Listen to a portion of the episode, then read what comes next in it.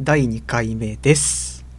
はい、よろしくお願いします。よろしくお願いします。ダブダブダブで捕まえて、えっ、と、パーソナリティの土井です。はい、松下です。はい、よろしくお願いします。よろしくお願いします。第2回が収録できましたね。やったね。はい。1回目で終わるかとと思ったんだけど。いや、とりあえず2回目も成功ということで。そうまあ何が良かったかっていうと、1回目終わった時点で次の収録予定を決めてたからなんですけどね。あそうですね、強いですね、そこ。あれなかったら2回目撮りましょうよって言われても、ちょっとあの LINE 無視したかもしれないです。え？ー そこは、そこはやってくださいよ。いや、でもなんか、やっぱりああいうのは瞬発力でやんないとどうにもね、腰が重くなりますから。うんうんうんうんそうそう。勢いでやっぱ乗り切らないと。で、多分勢いで乗り切った後はルーティン化できるっていう感じで。じゃあ3回、これを取り終わったら3回目も決めましょう。収録日を。はい。いやでもちょっとこれは話しておきたいことなんですけど、はい。なんかあのルーティーンできることで逆に怖くなるタイプなんですよね私は。えー？っていうのも、えー？そのルーティーン1回外れたらもうあやんねえなっていうのが分かっちゃうんで ああ今日もできたよかったみたいな、あー夏休みの最初の方のやつですね。そうそうそう。あとあれです。あのよくさあのギャンブル依存症の人とかあとはなんか、うん。まあ、薬物依存症の人とかがさ今日も薬物やらなかったみたいなこと言うじゃないですか。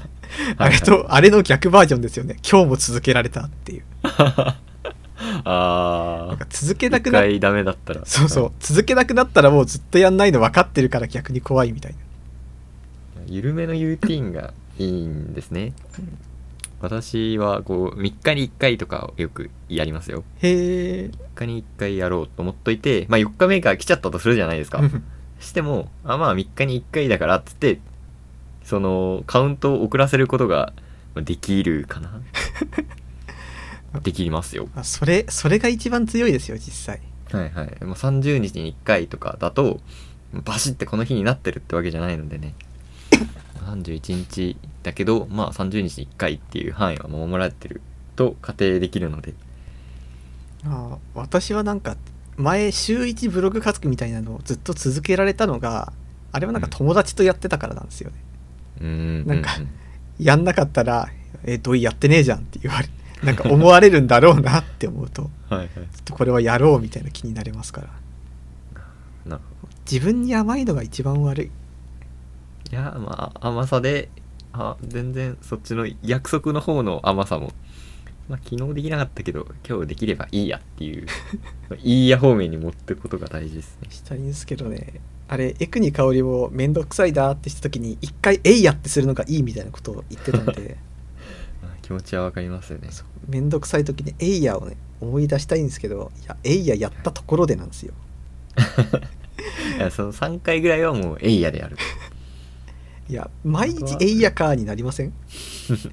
まあなりますけど、ね、一回に一回えいやしなきゃ。嫌なことだとねそうなんか好きってまあやりやりたいうーん微妙だなっていうやつだったらやれるんですけどやりたくないことエイヤでできないですもんね。僕今一番「えいや」しなきゃいけないのが歯医者の予約なんですよね。あーまあ嫌ですよね。超嫌です。人と触れ合うエイヤ嫌じゃないですか？歯医者って人と触れ合うカウントなの？カウントですよ。あ うちの歯医者すごい優しくってなんかあのなんか大丈夫ですよ痛くないですよって言ってくれます。治療するときああ優しい歯医者ですね。私すごいビビりなんであの、はいはい。歯医者あの麻酔してても痛い時にあてか削る時にあー痛そう痛そうってすごい痛そうな顔しちゃうんでその度に「え麻酔効いてます？大丈夫ですか?」って言われるんで「ああの怖いだけです」って言うと「あそうですか」って言ってくれます、優しい歯医者だ。俺親知らず抜いた時もう手がめっちゃでかい人に抜かれて こいつもっと手ちっちゃくなったから歯医者やれって思いましたけどね。親知らず抜いたんだ。抜きましたよ。もう上も下もどっちも4本。えすごっ、上に2本。あ全部で4本ですよ、うん、なんでそう就職する前に抜いとくかと思って。えあれぬごめん変な聞き方だけどさ抜くとどうなるんですか？うーんまあ虫歯予防になりますよね。確実に私の場合は磨けその存在することによって磨けない歯があったんで。へえなんかさ私よく分かってないんですけど親知らずってその生えでかいじゃん、はいはい。でかくてしっかり生えてるからさ抜いたらそこにぽっかり穴が開くわけじゃん、うん。それって歯茎がね、うん。生まれるんですよ。そこに歯茎が生成されるんですよ。その理屈が分かんない、私も分かんなかったんですけど、うん、まあ、結うん。私もビビったんですけど歯がこう抜いたところに血が溜まるじゃないですか。たまりますね。その血のもちゃんとした名前がついてるんですよ。なんとかなんとかってへいう。え忘れちゃってましたけど。なんかそれをもう育てる作業から始まっていくと。どういうこと？もうそこを傷つけない血が溜まってる血の塊が溜まってるところをうん。こう傷つけないように生き延びるとそこに歯茎が生まれるへえ。そのそれの失敗そこの血の塊を何回ちょちょっと待って失敗の話はやめて。怖いから。結構。あの今今でも割とビビってる。ひどいことになるっていうのだけじゃあ言ってきます。わかりましたえ親知らず命がけじゃないですかそれ？うーんと思ったけどまあ俺の場合は結構まあ腫れもせず、まあ、痛いしうん。そのその血の部分には 血の塊を取らないように気をつけて生活しましたけど今となってはまあ抜いてよかったのかなっていう。なんか本当にこれは思うこととしてなんか歯医者行った時にこれは治療が必要ですって言われた瞬間からなんかあのこう酸素カプセルみたいなさあのなんかこう何仮眠システムみたいなところに入って 治療が終わってから痛みが完全に引くまでずっとコールドスリープみたいなことをしてもらいたいんですよね。そのぐらいないまあと人類には無理じゃない？歯の治療。うーん。そうですね。俺はその歯医者までバイクで行ってたので なんかそれは嫌だなって思いましたね。でも麻酔した後バイク乗るの？あのすもうまあ普通に乗れますけどね、へえうんあちょっとまたこれ歯関係の話になるんですけどうん、はい。無人島に何持ってくか談義ってあるじゃないですか。えなんなん？あの無人島に何持っていくかっていう。あはいはいはいはい。私あれがもう昔はさいろいろ考えたんですよ。それこそもうなんかライター持ってくよとか友達連れてくよとかはいい。ろいろあるけど今はもうダントツで歯医者なんですよね だって私歯に詰め物あるから無人島で歯の詰め物取れた時点でもうおしまいなんですよ。まあまあまもう虫歯菌歯の中に歯っていうか口の中にいるから一回そこが虫歯になったらもう一生こう死ぬまで虫歯で苦しまなきゃいけないじゃないですか。うんうんそれよりだったらダントツで僕は歯医者なんですよね。うん。じゃあ俺は図書館でみたいな。あー図書館は割と賢いかもしれない図書館いいっすね。なんかはい。どうしようもなくなったら敗退的な本ばっかり読んで覚悟が決まるわけそうです。そうそうそうそう一冊とかだと。っていう話を森博氏がしてましたね。もう本当にくだらないけどみたいな。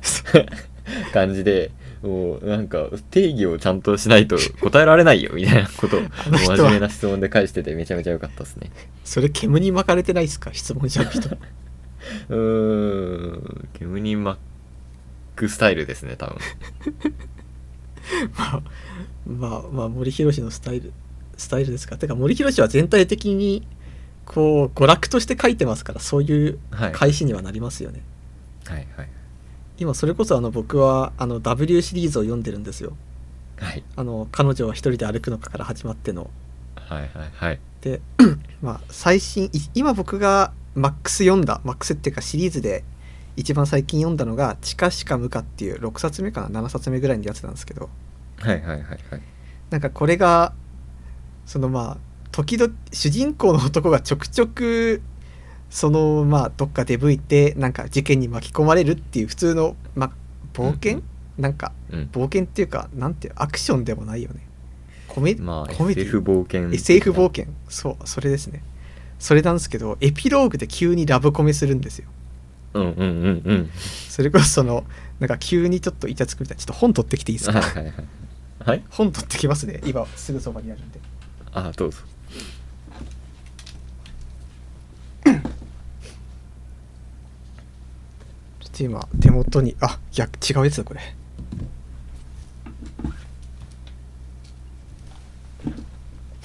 今手元に近しか無かがあるんですけどはい、近しか向川っていうのはあの「地」えーブロッドか「死」ですかむむって英語でなんてえー、言うんだヌルむ。えー、ぬるかな。そうですね。ヌルっていう。かっていう。がしかむかっていうタイトルですね。そうそうそう。それなんだけどなんかもう後半の本当になんかエピロエピローグなんか何ページ、はいはい。なんか何十ページかだけで急になんかイチャイチャしだすんですよ、なんかほん うんまあでもイチャイチャっていうと語弊がありません。あるあるなんていうかそのお互いの距離感を確かめ合って温かな心になるんですよね。はいはいはいはいはい。そう。でもなんかそれまでがずっと冒険したりとかなんか世界各地はいはい。を駆け回ってなんか頭良そうなことを主人公がしてうんうん最後エピローグ部分で急にそのお互いの距離を確かめて温かい気持ちになるっていうのがうんあまりにもその毎回そうだからってなんかうん。何を読んでるのかちょっと分かんなくなるんですよね。どっちも楽しめて俺はいいいなって思いますけどね。冒険 SF あと頭いいセリフ読み合って満足。で次にエピローグでちょっと ラノベ読んで満足みたいな。なんかそのエピローグであの登場人物の距離をぐーっと縮めることでこう、はい。次のほなんか次のシリーズっていうか、次の方になった時になんかこっちがこうあーこいつらイチャイチャしてんなっていう楽しい気持ちで読めるなのかもしれない。あー。でも普通に好きですよ。そう。ななんだろう。本うーん。リアルリアルだとこういうのないじゃないですか。まあのないっすね。近しい存在とうん仲を深め合うみたいな。そこはやっぱいいファンタジーの世界を見れて私はとても好きですね。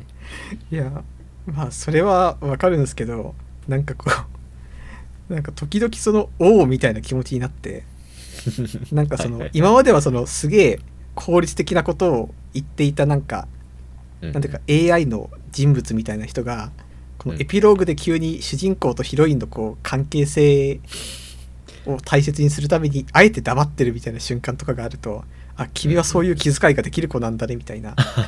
なんかその意外な一面に気づかされるんだけどはい。でもなんかえこの作品においてはこういうプログラムってなんかこんな憎いことするんだみたいな一瞬戸惑いがあります。うーん。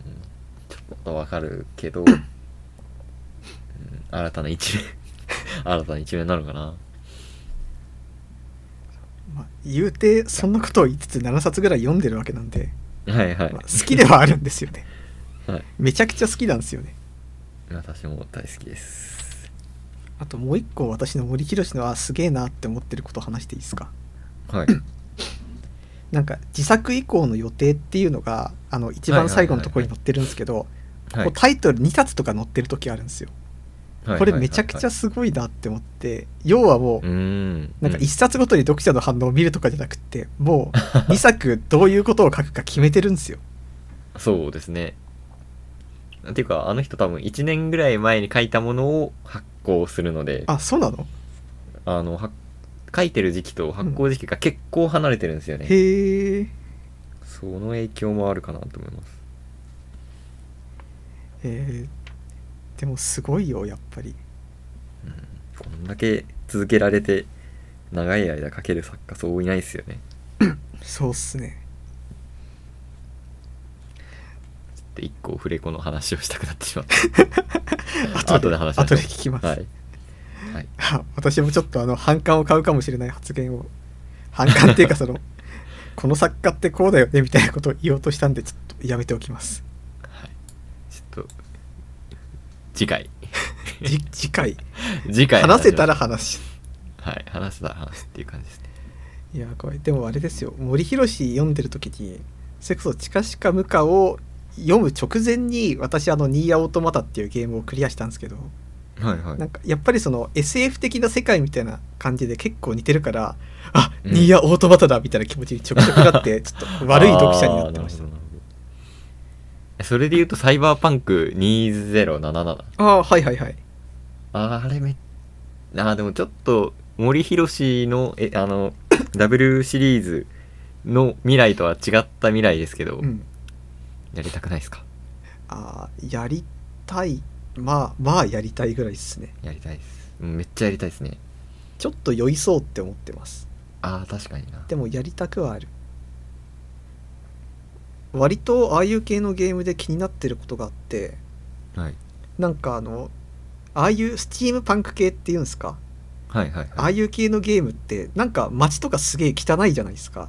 うんうんうん。でも未来ってもっと街とか綺麗じゃないみたいなことを俺はずっと考えてしまって。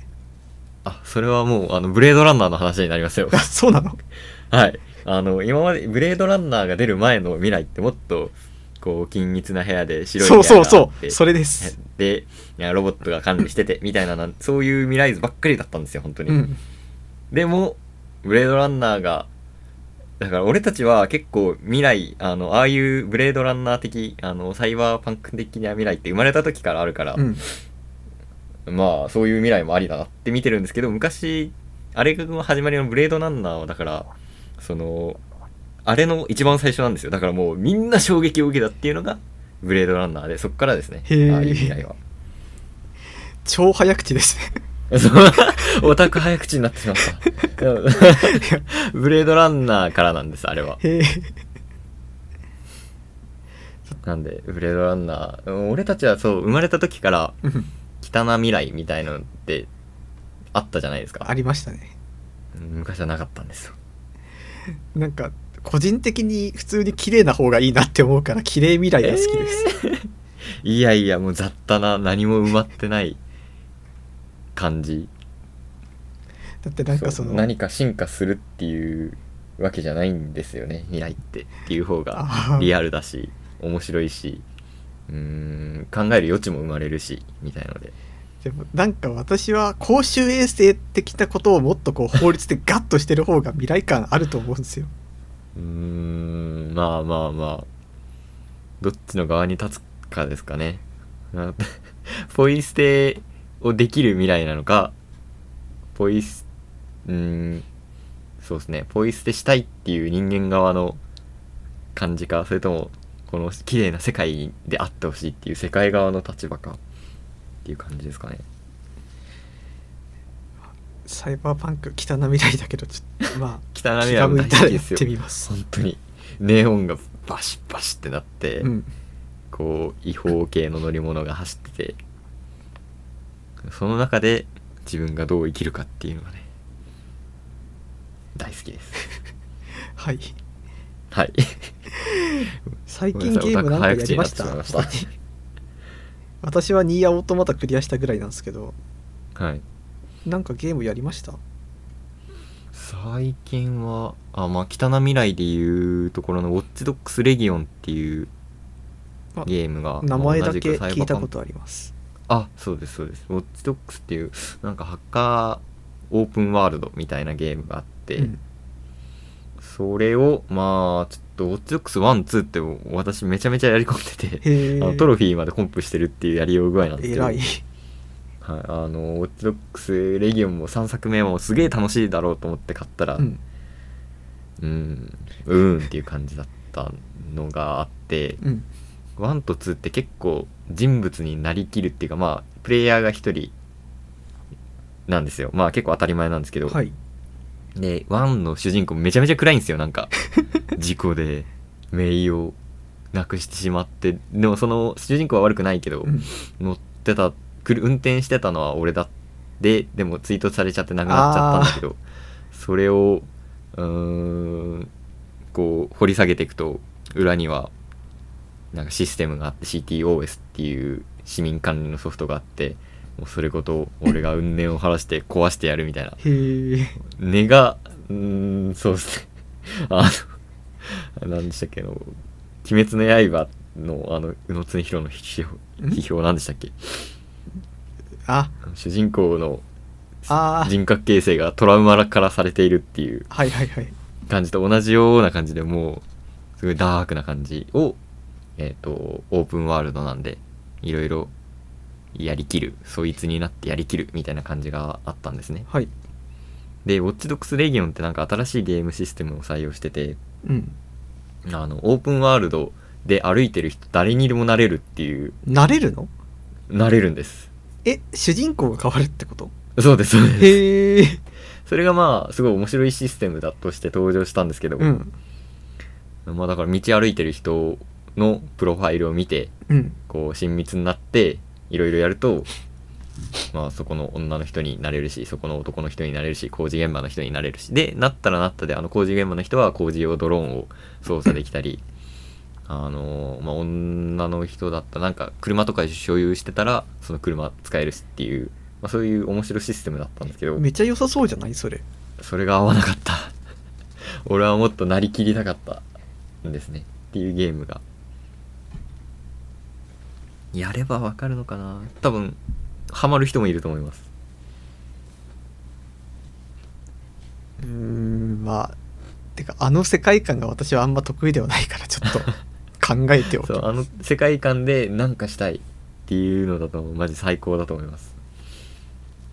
っていうのでサイバーパンクやりたいですね。ちょっとウォッチドックスはダメだダメだったっていうか合わなかったんで主人公が固定されてるサイバーパンクを PS5 が無事当たったらやりたいですね。あちょっと話が戻るんですけど、はい。それこそさっき言ったニーヤオートマタはあの綺麗未来でした。あ綺麗。あ綺麗未来もね悪くないんですけど。人類崩壊して宇宙になんかあの、なんか司令塔みたいな基地があるんだけど基地めちゃくちゃ綺麗なんですよ。はいはいはいはい。でなんかあのレジスタンスキャンプはあるけどなんかきあんま汚くないみたいな。うんうんうんセーブポイントだけ汚いけどまあ仕方ないよねっていう、うんうーん。ちょっと私も綺麗未来の入門しないとダメだなどっかで多分これはなんか私がキャラクターに何ですかね本読んでるみたいな感じである程度そのキャラクター側に立つから綺麗未来がいいんですよ。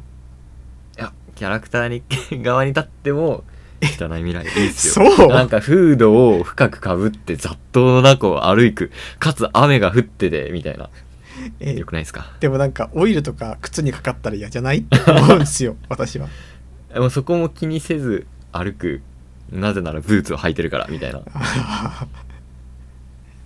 ちょっとこれは相入れないバトルですね。そうですね。ちょっとブレードランナー見て見てください。良いんで。なんかこれはそう僕の性格のせいではあるんですけど僕はちょっと割と逆張りをしてしまう人間なんではいだからブレードランナーをいろんな人に勧められたことで逆にその見る機会を逸しちゃったんですよね、ああまあ気持ちはわかりますよ。まあどっかで見なければいけない。えでもワンピースじゃないじゃないですか。ああワンピースって、はいはい。ワンピース側のいろんな人に勧められるじゃないじゃないですか。そうですね。逆張りした人が勧められるブレード勧めるブレードランナーなんですよ。なるほど。どっちどっちも見れなくなっちゃうのはちょっと危険なんで。うん。そう。逆張りした人が勧めるものは積極的に 取り入れていきましょむしろ私ワンピースすごい読んでるんですよ。すごい読んでる語弊があるんだけど、はい。ちゃんと読んでる。はい。なんか普通にめちゃ面白いんですよねワンピース。あそうそうらしいですね。なんかあの先週のがめちゃくちゃ良かったんですよ。なんかすげえ話が静かで。はい。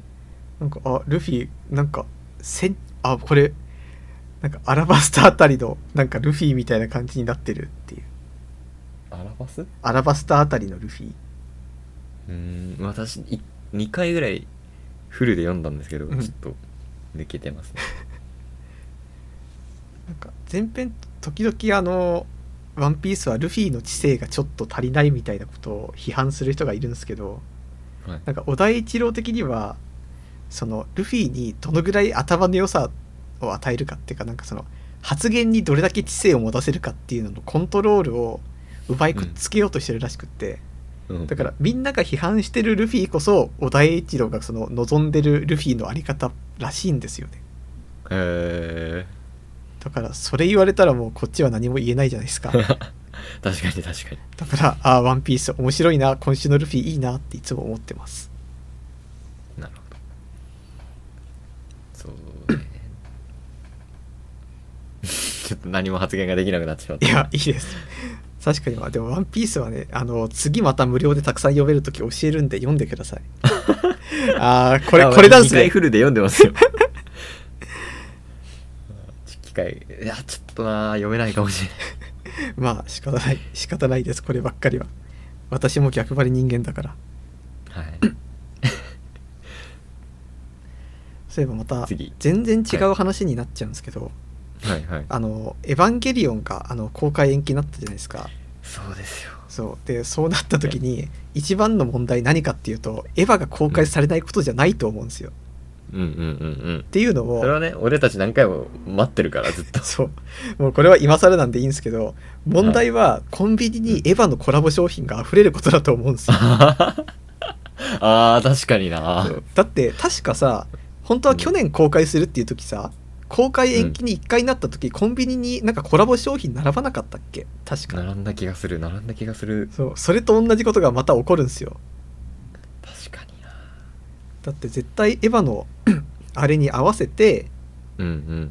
そのなんていうんですか金曜ロードショーで今「ジョハ Q」が上映されてるし、はいはいはい、はい、それに合わせてコンビニのエヴァコラボが増えるっていうのはもう目に見えてるわけです。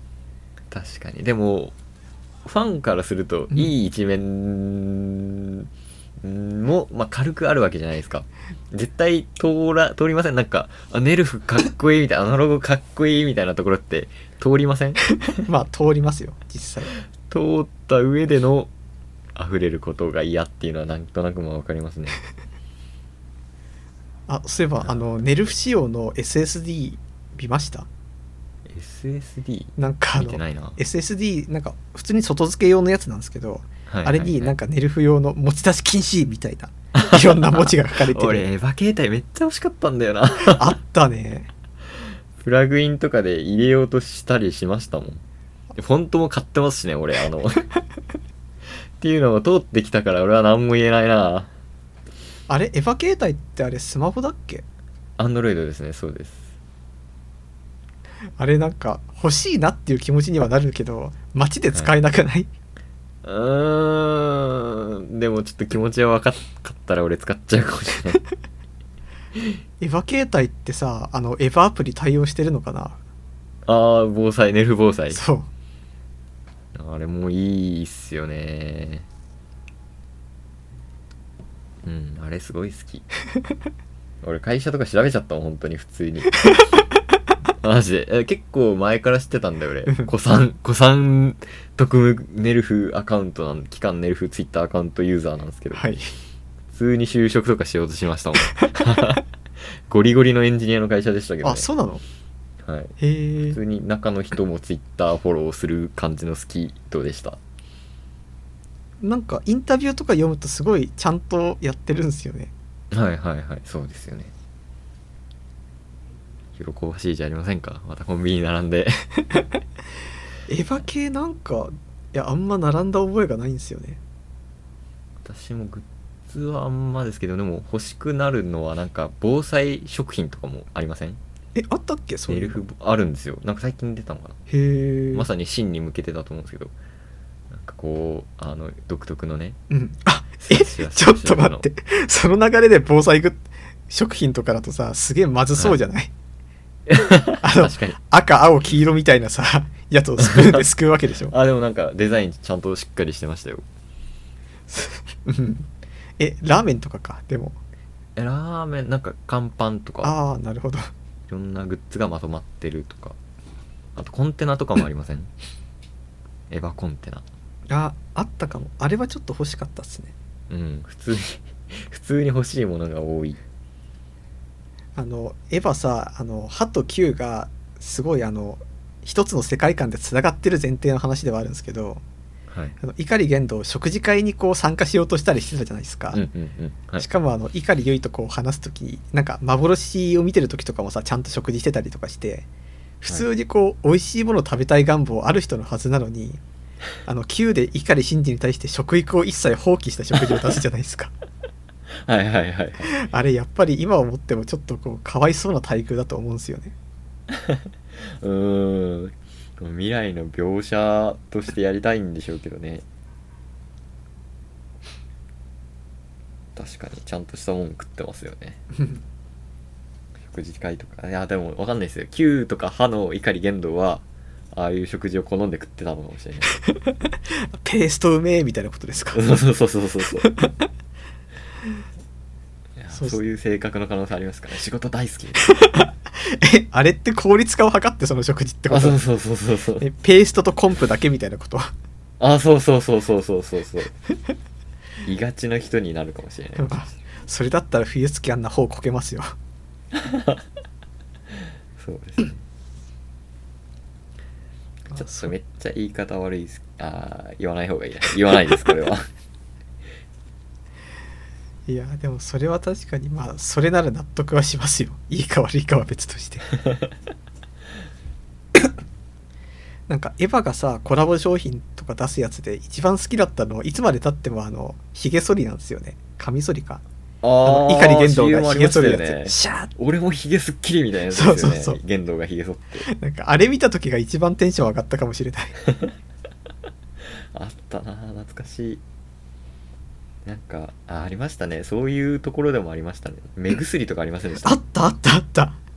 俺 なんか 目薬を買ってなんかツイートしたのかな？ツイートしてうん。それどこで売ってますか？みたいなのをすごい来てあそんなにレア商品だったんだみたいなことはありましへー。たレアっていうか、うん、集めてる人はだからいるんですよ。やっぱりそのファンだから欲しいっていうのはあるわけじゃないですか。うん。うんでもそのファンだからこそネウフロゴが入った目薬得体の知れない感ないっていう気持ちにはちょっとなりません？まあねでもうんそこは割り切っちゃうんですよね 割り切っちゃいましょうよ。ネルフの目薬だから絶対にいいはずっていう。うん。なんだろう。ネルフそこはもうコラボなんかコラボグッズなちょっと闇を生むよな今だったらコラボグッズ何欲しいですか？一番。何が欲しいんだろう。やっぱそうね。結構原作通りのシチュエーションとかだとやっぱ嬉しいですよね。防災グッズ的なね。あバッテリーとか。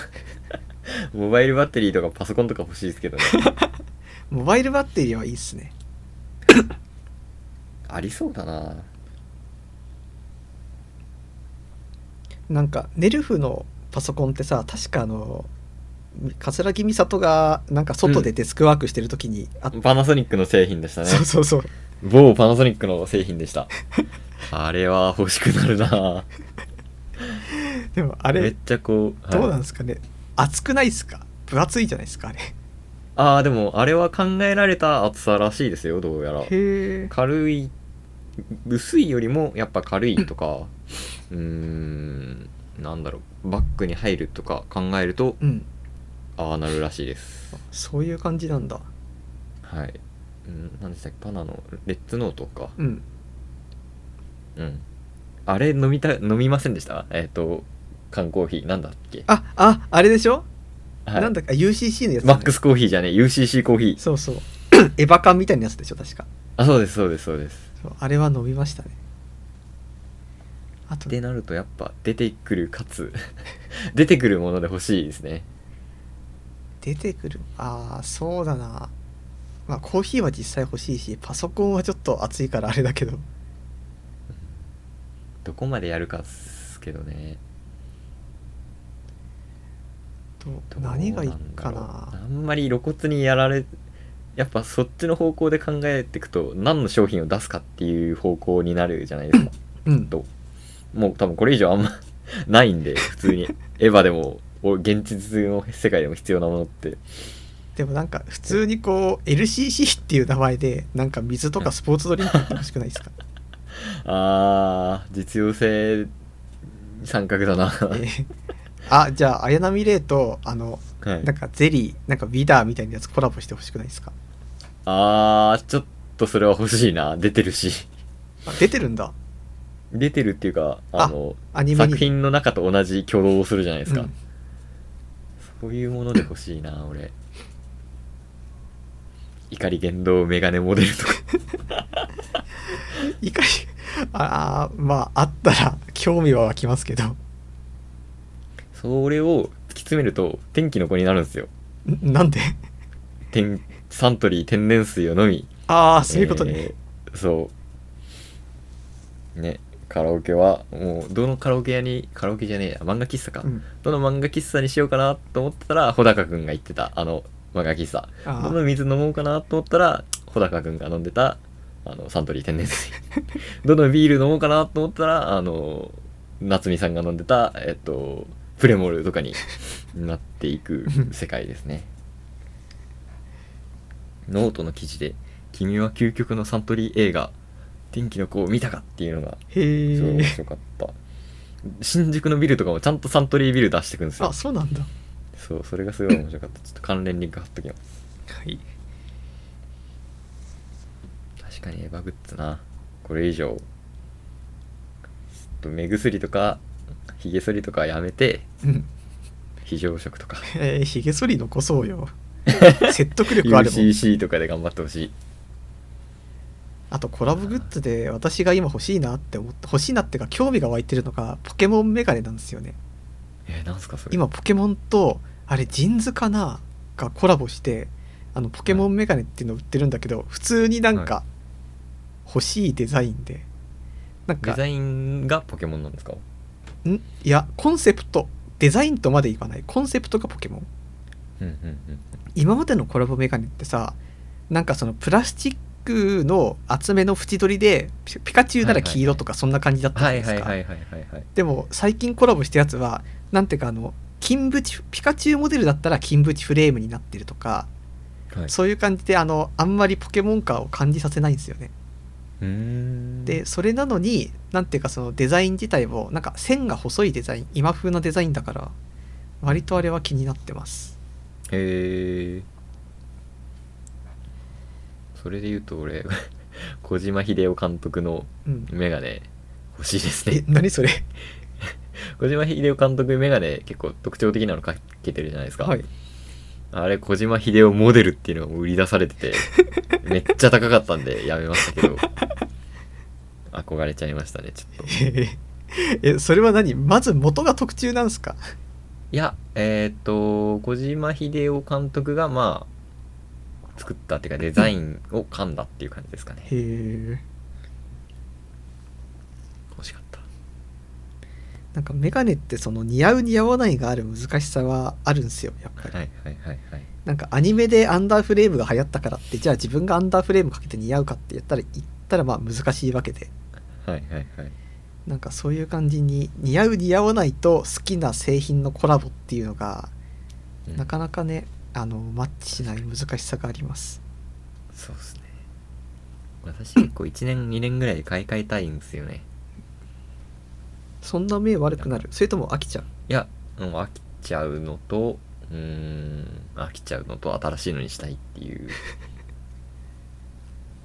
なんだろうな。な何スマホみたいな。スマホではないか。なんだろうな。マウスみたいうん。ないやこれも違うあんま高いのを買えないっていう。高いメガネでも欲しくなりますよね。別に。どんなの欲しいですか？コラボモデルですか？やっぱいやコラボじゃなくていいって。もういいメガネ。いいメガネ。なんかいいメガネですね。でも、うんうん。てか私があんまりそのメガネこう似合う顔じゃないんですよねどっちかというとああまあ確かに裸眼でもいいというか、そうなんかあんまりフレーム太いと浮くしなんかそうじゃなくともなんかメガネの形によってはなんかちょっと顔から浮くなみたいな感じだからうんどうしてもその高いメガネやってメガネの数が少ないんですよね。なんか、うーんうんうん。なんかあのてか普通の量販店よりは少なかったりね。もしくはいいい。自分のところは一本一本的な感じですもんね。そうそうそうこういう形がうちの売りですみたいなのとかが結構あるからって。だから逆にその高いメガネ屋行って散々試着した上でちょっとナイスわって帰るのがめちゃくちゃ申し訳なくって高いとこ行けないんですよ。よあー。あーでもそう言われるとちょちょっと行ってみたい気もしてきたな。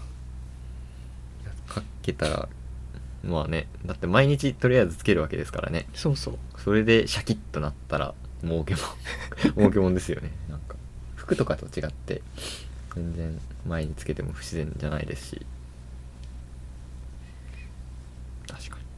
この間服ひこれいいなって久々に思ったのがあったんですけどはい。それがなんか普通になんか10万とかするやつでくじけました、うんうん。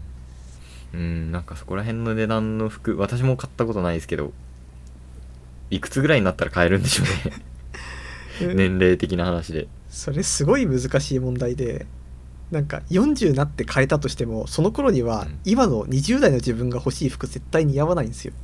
うんうんだからもう40になった時には40向けの高い服しか買えない。うんうんうんうん。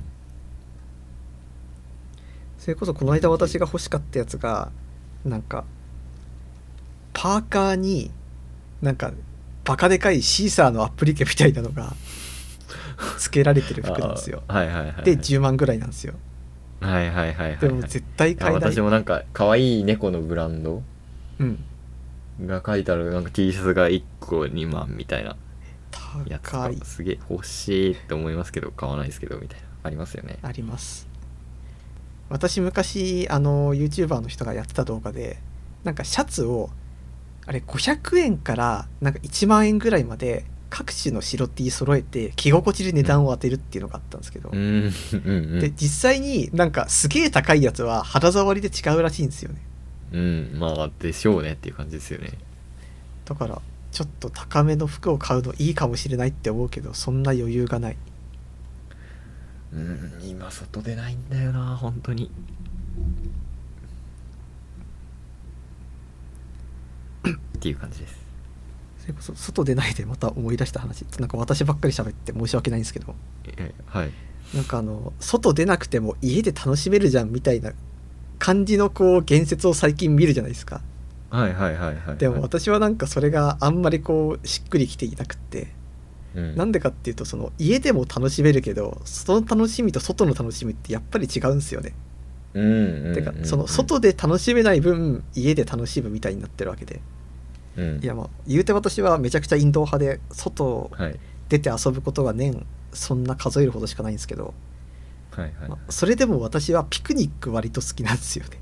うんうんうんでもピクニックするぞっていうのは外じゃないと絶対できないわけですよ。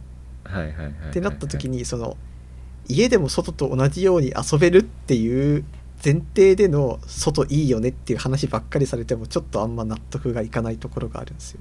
はいはいはいはいはいなんか外で楽しむのってまあそれ自体の楽しみも楽しみももちろんあるんですけど未知との遭遇的な部分がすごい大いいわけじゃないですか。それはめちゃくちゃわかります。そこですよね。まあもちろん家で楽しむものでもゲームとかでも、まあ、未知との遭遇はあるんですけど、うん。もうそれはもうゴリゴリに作られたそうだろうと思って作られた未知との遭遇しか出会えないからですね。やっぱ未知との遭遇なくなるのは悲しい。いいくらインドアでもっていうとこですよね。そう。マジでそうです。なんかその東博樹が言う誤配ですよね。誤配大事ですよ。外出ると雑に楽しめるんですよきっと。なんかよくわかんないものとかを見て雑に笑うみたいなの私はめちゃくちゃ好きなんですよね。うんうんうん。これはなんか友達とどっか遊びに行ってこれはギリギリ楽しめるかどうかだぞここみたいなのに気づいた上で頑張って楽しむみたいなのも好きだし、うんうん。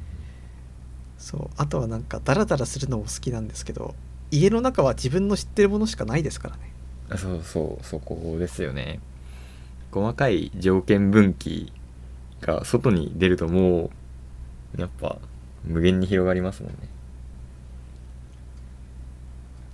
まあその世界しか今まで知らなかったわけで いきなりいきなりこうこう条件分岐がすごい少なくなったところにうん 来ちゃいましたねなんか。そうですね。まあ今はそれを楽しみましょうっていう、うん、ムードだけどきっと飽きるぞそういえば最近ちょっと失敗した話していいですか？とはい。なんかあの非常事態宣言きなんかまた出たじゃないですか。緊急事態宣言か。はいはいはい。だから図書館閉まるだろうと思って読み切れない冊数の本を借りたのに閉まんなくって、はい今必死に読んでるんですよ、いや俺も以前閉まったけど今回閉まる気配なしでまあいうちとしてはかなり良かったって思ってます。確かに。前あれですもんね。なんかとりあえず期限は切れるけど私の住んでるところではとりあえず期限は切れるけど返しに来なくていいよみたいな。そうあれめちゃくちゃ良かったじゃないですか。はいめっちゃ良かったですね。うん。このシステムだったんでね確かに。借りとこうとはなった。そうあれ来るかって思ったら失敗しましたね。まあおかげで森博をめちゃくちゃ読んでるわけですが。ダブルシリーズから。私はそう家の楽しみっていうかまあこの前あの1回目の話した FP の勉強をまあ家そうですね。外出れないというか、まあ、外出ると基本的に疲れるのでうん。疲れた時にその FP の勉強を進めるっていう感じでやってるんですけどこの試験面白いぞってなってなんかいろいろなまあ法律のとこととかって聞くとすごい難しそうに聞こえるんですけど、はい。なんか保険のこととかの解説とかあってで一個実例にめちゃめちゃ一個というかまあ他のもそうなんですけど結構あこれ人生で使えるなっていうのが多くて 一個私人生で使えた FP の知識知識があるんですよ。何ですか？それが えっと私去年の11月とかにあ去年っていうかまあ去年の去年ですね。えっと一昨年ですね。2019年ですね、はい。コロナが全然流行ってない頃の、うえー11月ぐらいに中国に行ったんですけど、んうん。そこでえっ、ともうすっごい、えー、と下痢をしたんですね。ああはいはいはい。帰ってきてから、うん。旅行の独特の。でえっ、とまあ病院に行ったんですけど、うん。その、えー、と帰ってきてからの、えー、と食中毒的なものにも海外保険は使えるとか。へえ。そういう感じの知識とか。それはお役立ちですね。面白いですよ本当。あこんなのみたいのが結構あるのでハマハマってっていうかなんだろうな実績解除的な照らし合わせられてますね今。FP ってえ試験何月ですか？えっと5月かな。でまだ申し込み始まってなくて2月ぐらいから申し込み始まりです。えじゃあ5月頃にはもう 海外旅行どんと来いみたいになってるわけですね。そうですね。あと所得税とかえっとなんだろうな。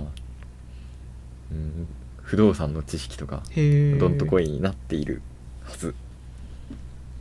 面白いです。でちょっとついでにうん。この話をしたいんですけど、なんかちょいちょい電卓使うんですね試験で。うん。えっ、とこの税を計算しなさいみたいなこれを利回り3%で運用したらうん何年後どれぐらいになっているでしょうみたいなのででで電卓を使うんですけど、うん。電卓の勉強ちゃんとしたくないですか？使えます電卓ちゃんと。使わないで M, す。M とかあるじゃないですか。謎のボタンあるじゃないですあかりますね。あの飾りみたいなやつですよね。ああそうです。そう飾りみたいなやつ。あなんか M とか書いてあるからちょっと連打して消しとこうみたいなボタンあるじゃないですか。これちゃんと使えるようになりたいと最近思いました。あ FP はそれ使わなきゃいけないんですか？もしかして。いや M とかはねいらないですね 正直。でもあの電卓でえっ、と2乗3乗の計算をするっていう方法私知らなくてうん。なんかかけるかけるイコールイコール検索できるらしいんですけど なんかまあ生きていく上で これまあ初期の方に知っといたら違うんだろうなって思いましたね。電卓か。まず家に電卓あるんだ。うん。そのためでもないですけど妹がえっ、と簿記を持ってて。えすごっ。その そうなんですよ。すごい。なそれはそれはすごい。っていう。しかも2級かな？3, え3すごい。3級じゃない方を持ってるんですよ。すげえと思って。その妹からちょっと借りてますね今。でそこに、まあ、M 謎のボタンとあと F カット。4分の5って書いてある謎のセレクターみたいなやつと あと43210アド2とか書いてあるうん。謎のスライダーがもう一個あったりしてマジでね意味不明なんですよね。妹はきっとできるんでしょうねそれ。こういうのをやっぱ使っていきたい。なんかそれ系で言うとさあはい。のそろばんあるじゃないですか。はいはいはい私そろばんを一切使えない人間なので。はい私もそうです。だからいまだにそのそろばんの方が早いよっていうのがよく分かってなくて。はいはい。なんかそろばんパッパッパってやるけど結局あのうん数字見て見た後頭で考えなきゃいけないんじゃないのみたいな気持ちになるんですよ。うんそうです。だからあれって暗算補助器じゃないみたいな。はいはいはい。いや掛け算みたいになるんじゃないですかきっと。えあれアナログですよだって。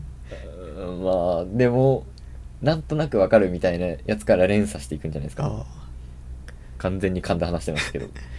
でももしかしたらこれ急に電卓全員使えなくなった時にそろばんを今までバカにしてたのにそろばんできる人がパッパッパーってやって私に任せてくださいね。ブラックアウトが起きるんですよ。大停電みたいな。もう超電磁波がバーッと襲ってきて IC チップ全部死ぬみたいなことがあったら。そうもうそれだったらそろばん使う暇でもなくない？いやそろばんの時代行きますねそろばんの前にまず電卓やりたいって思いました。ルートとかね。F カットとかね。スライダーをとりあえずどこに合わせておけば正常な計算ができるところのかっていうのから始まりますからね。電卓？電卓って説明書入ってたっけ買った時？なんかあ入ってるんですよ。入ってた？はい。へえちっちゃいちょっ M とプラス M 引くの説明も入ってるっぽいです。なんかじゃあ私が節穴だったっぽいっすね。どうなんだろう。カシオの電卓とかだとけなんか調べたら、うん。カシオ配列とシャープ配列があってみたいな。何 それ。結構ね奥が深そうな世界が見えました。いや私は妹から借りたのがカシオなのでカシオですと生きていく上で結構使うじゃないですか、うん。で私は結構 Google 計算でえーちまちまやってたりしたんですけど。うん。まあそれよりもやっぱりなんだろうね。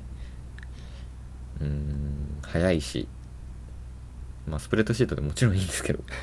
あのそれ以外のスプレッドシートがうーんに記入しなくてもいい場面ってあるじゃないですか。ありますねそういう時にバババッと計算できる人間になろうと思いましたね。M プラスとかをいい感じに使って。M プラスめっちゃ好きじゃん。M プラス。何なんでしょうねこのボタンは。なんかメモリーのボタンっていうことは知ってるんですけど。うんそれだけですね。MC とかね。多分人生あのよくさ人生で一番頭良かったのが大学受験の時みたいなこと言う人っているじゃないですか。はいはいはい。私もそう言えたらいいなみたいなこと。いや言えたらっていうかせめてそのいつが一番頭良かったってこうきちんと把握できてたらまだマシだなみたいなことを最近よく思うんですよ。はい。っていうのもあの私大学受験の時にてかあれセンターだったかな？あ違う大学だ。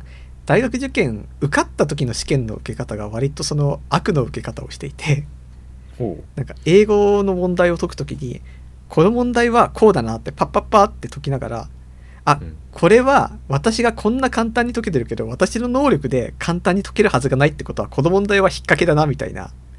うん。そんな感じでその1番に解けた一番それっぽい答えを消してこの2つから考えるみたいなことをなんかうん。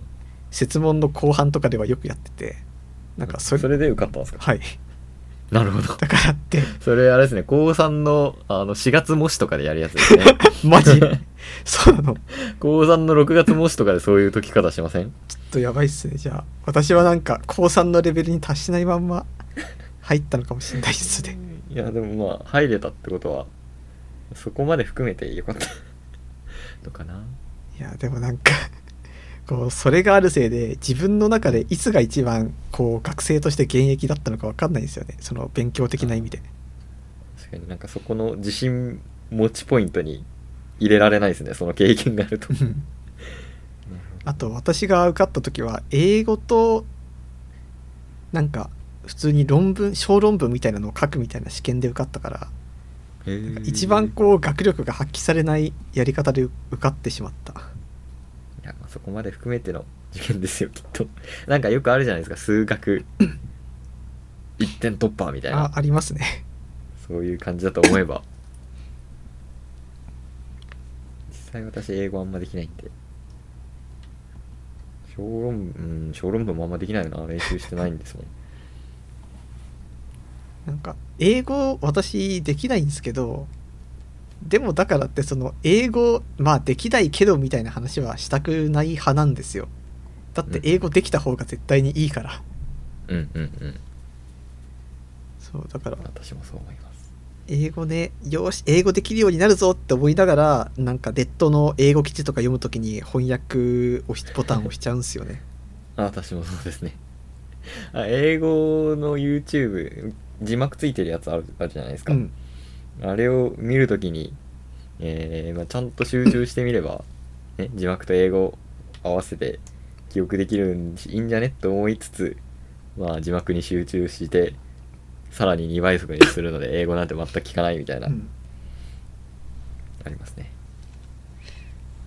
それで言うと未知なる遭遇って英語とか英語とかでもいいのかもな家でもできる未知なる想像ん？未知なるものの遭遇って。英語です勉強かかもしれない。英語？英語と勉強ですね。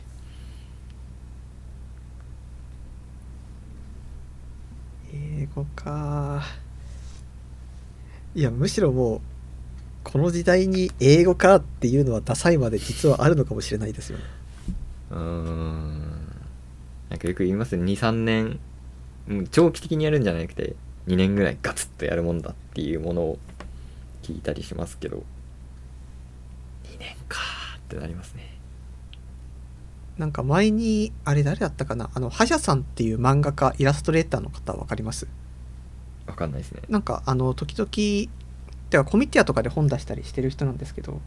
はいはい。その人が英語の勉強するぞって海外留学に行ったなんかエッセイ漫画みたいなのが売られてるんですけど、はい。その中で英語学習する時には海外のその英語学びたいっていう人が集まるなんていうのその宿じゃないけどなんていうのそういう教室と寮がセットになった場所に行くらしいんですよ。お金ドーンとうんうん払って、うんうんうん。よくあのフィンランドじゃなくて「フ」から始まる国。ふ？ふ？フえー。ふから始まる国フィンランド以外？いやあります。フィリピンとかであるやつですよね。あそうフィリピン行ったまさにあなるほど。でなんかフィリピン行った時にその最初はまあ長くいてもいいだろうみてか長くいた方がいいよねって思ってなんか他の人より長い期間で申し込んだんだけど、うん。なんか結果として講師の人と仲良くなりすぎて途中からもう英語の勉強あんましないで雑談になっちゃったりとかしてうんうん。なんか雑談は英語なんですか、なんかね。英語とあと日本語でも話してた確か。うんうんうん。だから本当になんか普通に会話するだけみたいなそうなっちゃうから英語学習する人はなんかそういう留学みたいにやるときにはある程度期間を短くしてあちこち転々としないと身につかないみたいなことが書いてあってこれはなんか割とある話かもなって思いました。ある話ですよね。まあ私英語喋れる人がこうある話でさみたいな言うとと全く違う。英語話せない人が想像で言うんでちょっとあれですけど。私もそうなんですけどありがちですね。留学したけど日本語の人と仲良くなって日本人ばっかり喋ってるみたいなのはきっとありがちな話ですね。あと多分なんガかこうすごい講師の人と仲良くなったらヘラヘラしちゃう気がするんですよね私。うーんうんうん。だからなんかあそれは身につかない姿が見えるぞっていう。見えるな俺も全部話せないこともネタとして消費できちゃいますからね。まあ、そうなりますねきっと。一回 DMM のオンライン英会話とかやってみますか？あー、まあ興味はありますけどね。救急車がすげえ通っている。聞こえます？聞こえないっす。大丈夫録音にはなってないかな。DMM なあいやーそういう部分はありますしコスパはきっといいんでしょうね、うん。いいのかな？悪いのかな？いやいいんじゃない？いやあーでも英会話のコストパフォーマンスって自分のなんか実力が上がることでしか発揮されないから いやーわかる、うん、人によってはすげえいいとしか。そうですね。なんなんうーんそうな。なんかコミュニケーションとかけられるさらに、まあ、コミュニケーション好きまあ結構好きな人多分多いので、うん。それかける英語で、まあ、どんどん話したいっていう欲求と英語を話したいっていう欲求が重なれば、うんすごいいい結果になるのかもしれないっていう予想はあります難しい。なんだろうね。一番最初の初期のやり取りの楽しさをしうん。と重ね合わせられればきっと上達するのかな、うん。あこんなことも話したい。こんなことも話したいってなるわけじゃないですか。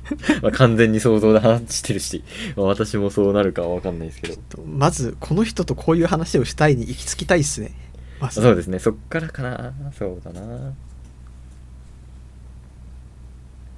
難しい話です。いや人間関係の構築をしなきゃいけないっていうのが難しい まあんもうワンランク上がりますからね。話す。英語学習以上に。まあでもあれなんですよね。その人間関係たくさんの人と出会う方がいいっていうのはまあそれはわかるんですけどその出会い方を含めた上で自分が楽にやっていくっていう前提がまああるわけじゃないですか。まあそうですね。だからそういう自分の中での心地いい出会い関係性の築き方をプラスした上で今私はうまいこと人間関係を作ってるからそこにそんなんじゃ足りないみたいなことを言われても困るわけなんですよ、だからってその英語学習やるぞじゃあ友達作るぞみたいになったら いやそれはちょっとみたいな気持ちになります。まあね。どうなんだろうな。きっと関係性って希薄薄くなってくじゃないですか。そうですね。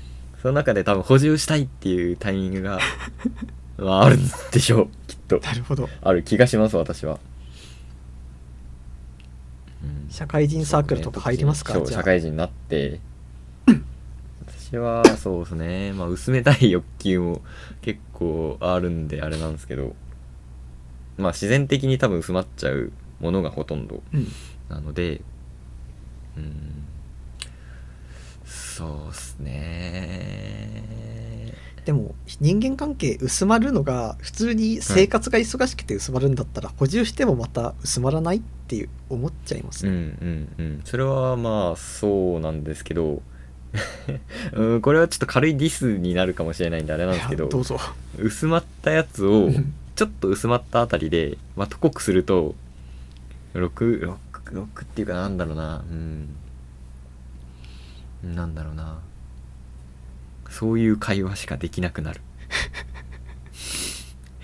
昔の揶揄とか昔の思い出だけでこう続けようとしちゃう。あーそれはなんか新しい話題をを出せるかどうかの話になってきますよそこのコミュニティ度具合にもありますね。でもそれこそその多分成功したことないねそれが でもやっぱりそれはそのコミュニティのあれによりますよ。例えばなんか昔バーベキューしたやつらともう一回話そうって思って話した時に昔のバーベキューの話だけになるのかそれとうんもうん。最近は漁師を始めてその肉でバーベキューやってるっていう新しい話を用意できるかでやっぱり変わるわけじゃないですか。そうですね。なんかだからそのコミュニティで共通の話題みたいなのを全員が共有できてなおかつ新しい話題を出せるかですよねきっとそうですね。っていうややこしいことを考えるならもう一丁新しいコミュニティ行ったろかみたいな。なるほど。はい。あなんかえっ、と私の友達うん。でえっ、と社会人サークルに入ったやつっていうのがいて。そう、まあ、聞いてるとまあ面白そうなんですけど。どういうのあるの？社会人サークル。写真とか？うーんなんかそこはいろんなことをやるよっていうやつらしいです。あオールラウンドサークル的な。まあそうですね。スポーツはあんまりしないらしいですけど。そうね。まあうまいところかつ新鮮。うーん。新とりあえず同じ目標的なものがあってみたいな感じでいくとすごい面白いのかな。へえなんかやってみたいこととかあります？仮に入るとして。俺ですか？私うーんそうだな。私ロードバイクをがっつり結構最近マジで一番がっつりやってるんですけど、うん。今どの時期よりも今一番ちゃんとやってるんですけどそれ関係でまあと違う人今ソロ完全にソロでやってるんですけどうん。ちょっとグループ組んでやっってみたいなとは思ってますね今。グループ組んでロードバイクってどういうこと？あ普通にもうみんなで走あと3人ぐらいでこう先頭を引きながら遠くまで行くっていう感じですね。へえ3人4人5人とかでたまに見かけますよ。サイクリングってことか？まあそうですね。でもえっ、とうーんスポーツとしてやってるまあサイクリングだな。サイクリングです、うん結構スピード重視のサイクリングっていう感じですね。なるほど。ペース配分守っていこうみたいな。レース連的なものに近いのかな。へえロードバイクって大会とかある？あ全然ありますよ。ヒルクライムとか山登り系とかあまあ距離もありますし、うん。私はねそうねそうまあ自分の中で マラソンがとりあえずい一番やりたいっていうものがやっぱりあるのでなかなか行ったことないですけど全然あります。普通に個人でも出れたり富士ヒルクライムとかもありますよ。富士山を登るレースみたいな。聞くと楽しそうじゃないですか。えうーん。だってえ登るって上に登るってことでしょ？登るだから当然はい。え登るってことは坂道を自転車で上がるってことでしょ、あその通りでございます。楽しい。うーんまあまあ楽しい人は楽しいのかもしれない。ちょっと。私あれなんですよね、うん。平地に住んでるので、うん。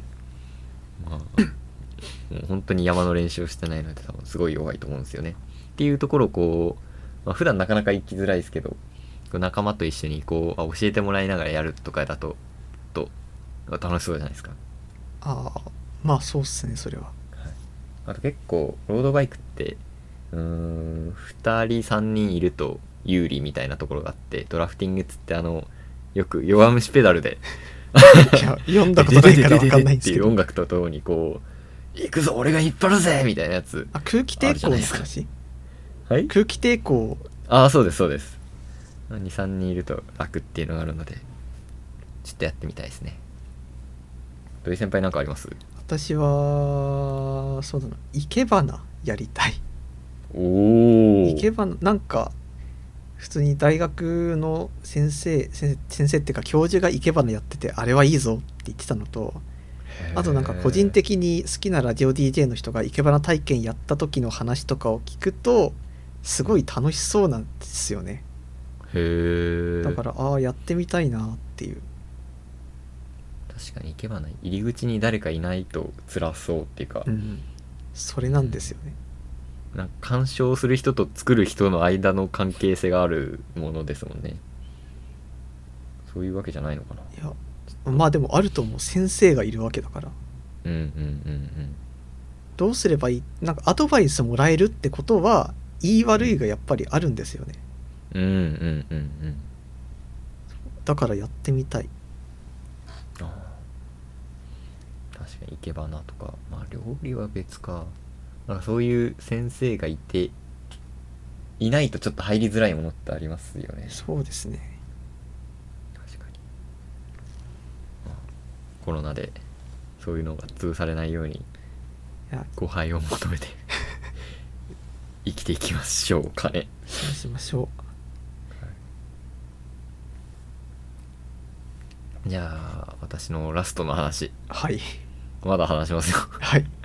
えっとラストなんですけど最近うーんとまずこの前も言ったんですけどアイドルの音楽にちょっとハマったじゃないですか。あ言ってましたね。はいはい。でその流れでえっ、と今までえイヤホン何使ってます？ところで。これはねパナソニックの多分1000円ぐらいのやつ。はいはい。有有線ですか？無線ですか？有線。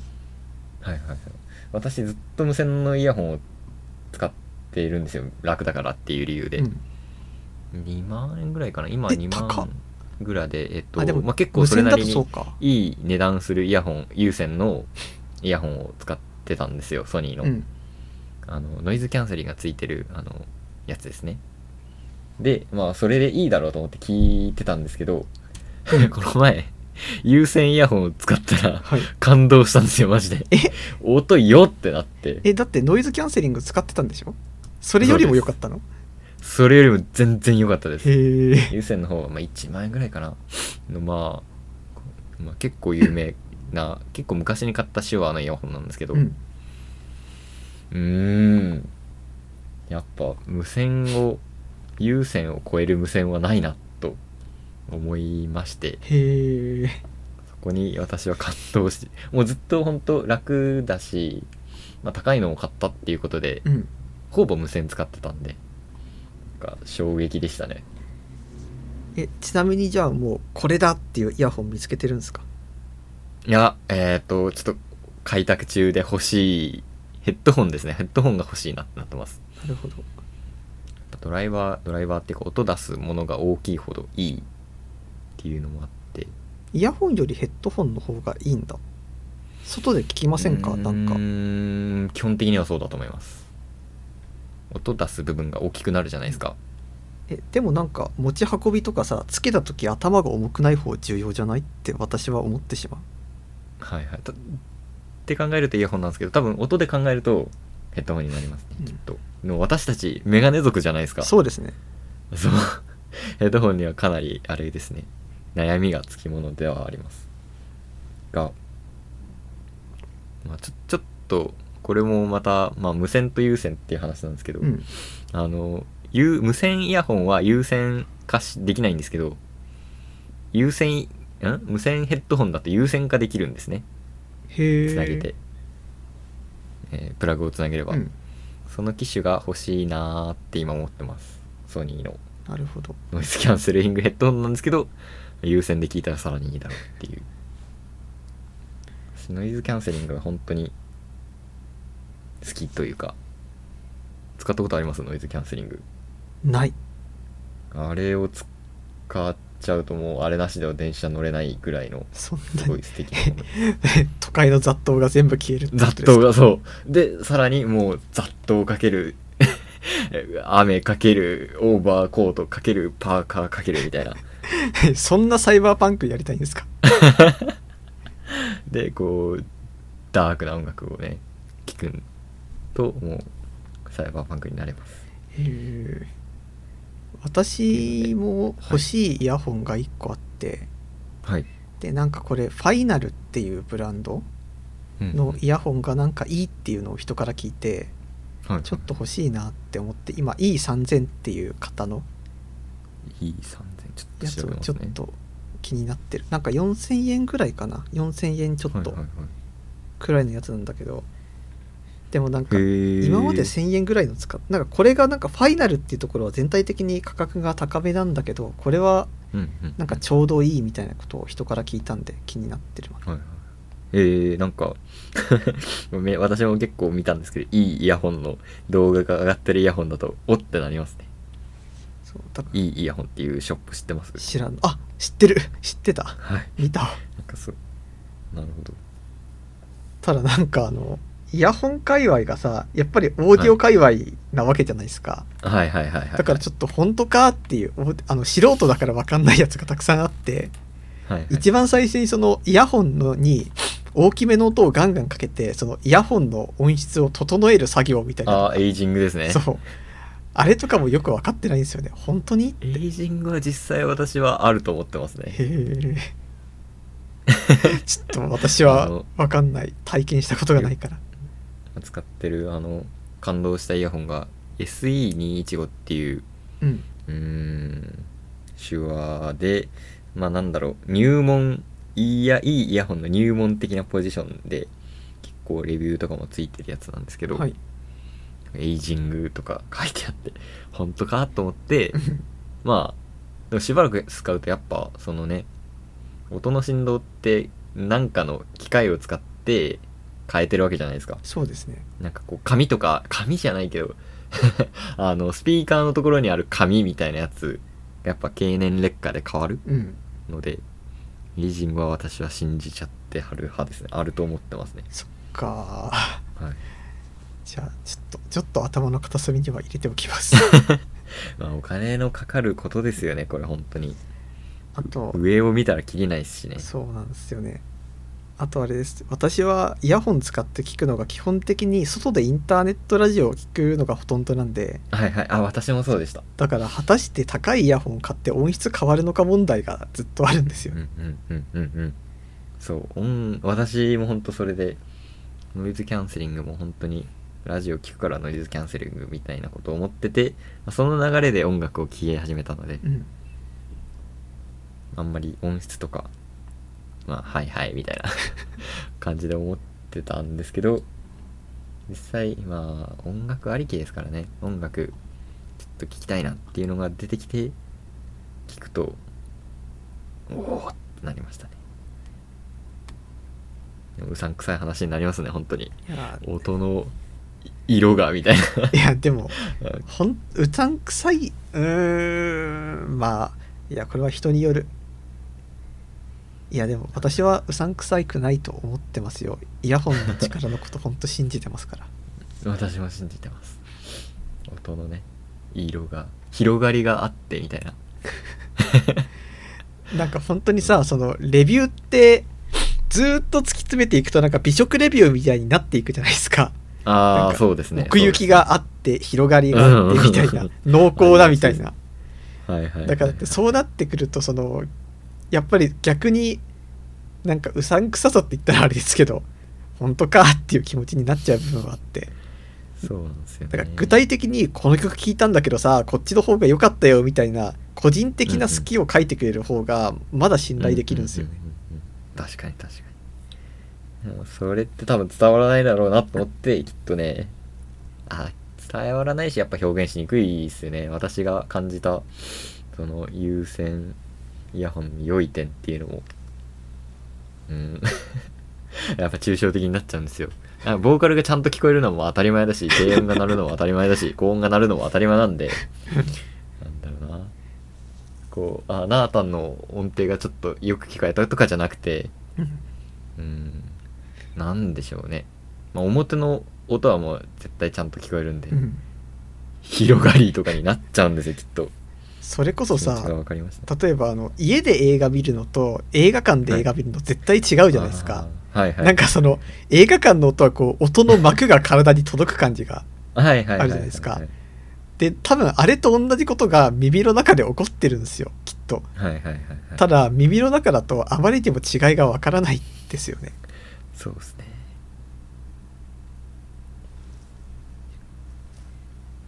これは要検証なんだけどなんかうん。普通に家電屋さんとかでさ、あのエイジング前と後のイヤホンを揃えておいてもらいたい。あそうですね。私も本当に有線と無線だとああそうなんか無線でも機能をオンにしたりオフにしたりいろいろあるんですよなんか。うん。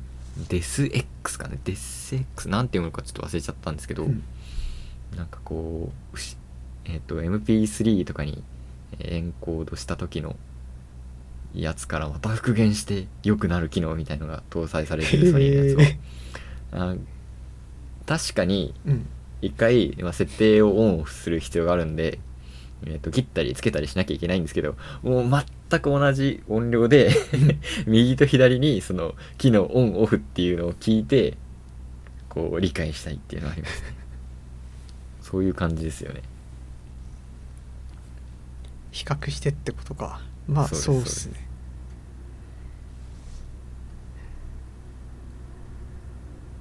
イヤホンも音質ね。でも私たちだってさこうやってこう音を乗せてるわけだけどそうですよ。もしかしたらその私たちの録音があまりにも悪すぎてこのイヤホンじゃないと到底聞けないよみたいな。そういうマイナスをゼロにするために高いイヤホンつける人だっているかもしれないですよ。あいるかもしれないせめてハイレゾで配信してくれ着物にな。らみねありえる話だ。奥が深いけどな。っ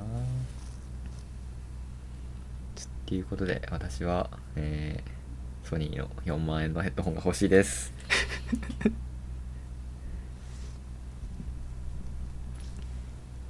そういう感じですかね。そんな感じですねはいエンディングいきますか。いきます。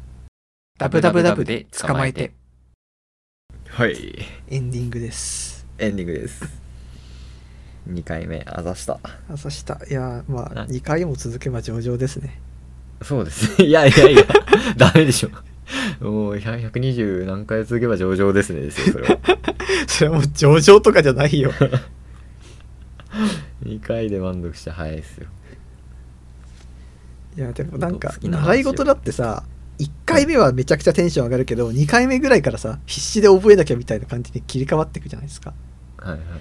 だからやっぱりその2回目続け2回目でちゃんとモチベーションまだあるのは偉いんですよねきっと。ああまあそうですね。確かに。うん。でもまあ普通になんだろうなすごい文字ブログもツイッターもやってますけど文字にすんのめんどくせえなとかあと人と話さないと伝わんないなっていうことが結構あるので。そうですね。それを話せるっていうのはいいことだなと思います。なんか人とあー私はそれこそ人に話したいなっていう時にてかなんかは喋ること自体が好きなんではいはい。人と喋りたい時にはなんかこの話題誰かに喋ろうって思って頭の中にその任意の友達をこう思い出してうん。その人に喋る体で部屋の中でこう一人で喋るっていうのをよくやるんですけど。言ってましたね。はい。だからそのでも最近なんて言うんですか？一人でいるとどうしてもそのこう自分でこう突き詰めていくコンテンツがこう偏ってしまってこうなんか一人二人ぐらいの人友達しか頭の中で呼び出さなくなっちゃってる感がちょっとあるんですよね最近。うんうんうん。だからやっぱりこうやってなんか全然知らない人に喋るみたいなのだとやっぱ違います。楽しいっすよねなかなか。そうですね。言わせて言わせてないですよね。大丈夫ですよね。超楽しいです。はい楽しいので。松下くんはどうしてインターネットラジオが楽しいと思ったんですか？うーんなんでだろうな。すごい工場見学でやってやる気みたいっていうのはありません？ん？私たちラジオ好きじゃないですか？好きですねはい。まあちょっと YouTuber みたいになっちゃいますけ まあいいといよくないどな。YouTuber になりたいっていうのと同じ感情でちょっとポッドキャスターやりたい。これが2回目でした。はい。えーっとメールの宛先読んどきましょうか。はい、えーっと我々、えー、www 捕まえてでは、えー常に皆さんからのメールを、えー募集しています。はいえーメールアドレスを僕はまた忘れてしまったんですけど。はい、えー、っとえーちょっと今出します。なんだっけね。しばしお待ちを。えーちょっと Google グループで作ってちょっとダサいので 変えたくなってはきたんですけど今のところ、えー Google グループの、えーとメールアドレスができています。えー言いますね。Www- de- つかまえてが、えー tsukamaete で、えー捕まえて。でアットマーク、えー Google グループコムです、はい。えーもう一回言います。www-de-tsukamate アットマーク、えー google.groups.com さあこの 難易度めちゃめちゃ高いですけど。ちょっと書いておきますか。ちゃんと概要欄に書いておきましょう、はいそうしときます。に、えーぜひ。聞いたよレベルでいいですね。聞きました。ありがとうございありがとうございますもないな。なくていいな。認識しましたみたいな 脳に情報が入ってきました。で大丈夫です。はい。じゃあそんなわけで第2回でした。はい。ありがとうございました。ああとツイッターですね。あなるほど。ツイッターしょぼいツイッターをちょっとやり始めて頑張っていきたいので。えー、アットマーク、えーダブツカですね。そうですね。をフォローしていただければ新着情報を届けたいですね。まあかまあツイッターやる気が僕はあんまりないので 気が向いたら更新します。は薄いんですけど。ぜひ。じゃあまあ。ということでうん、え2回ごし最後までありがとうございました。はい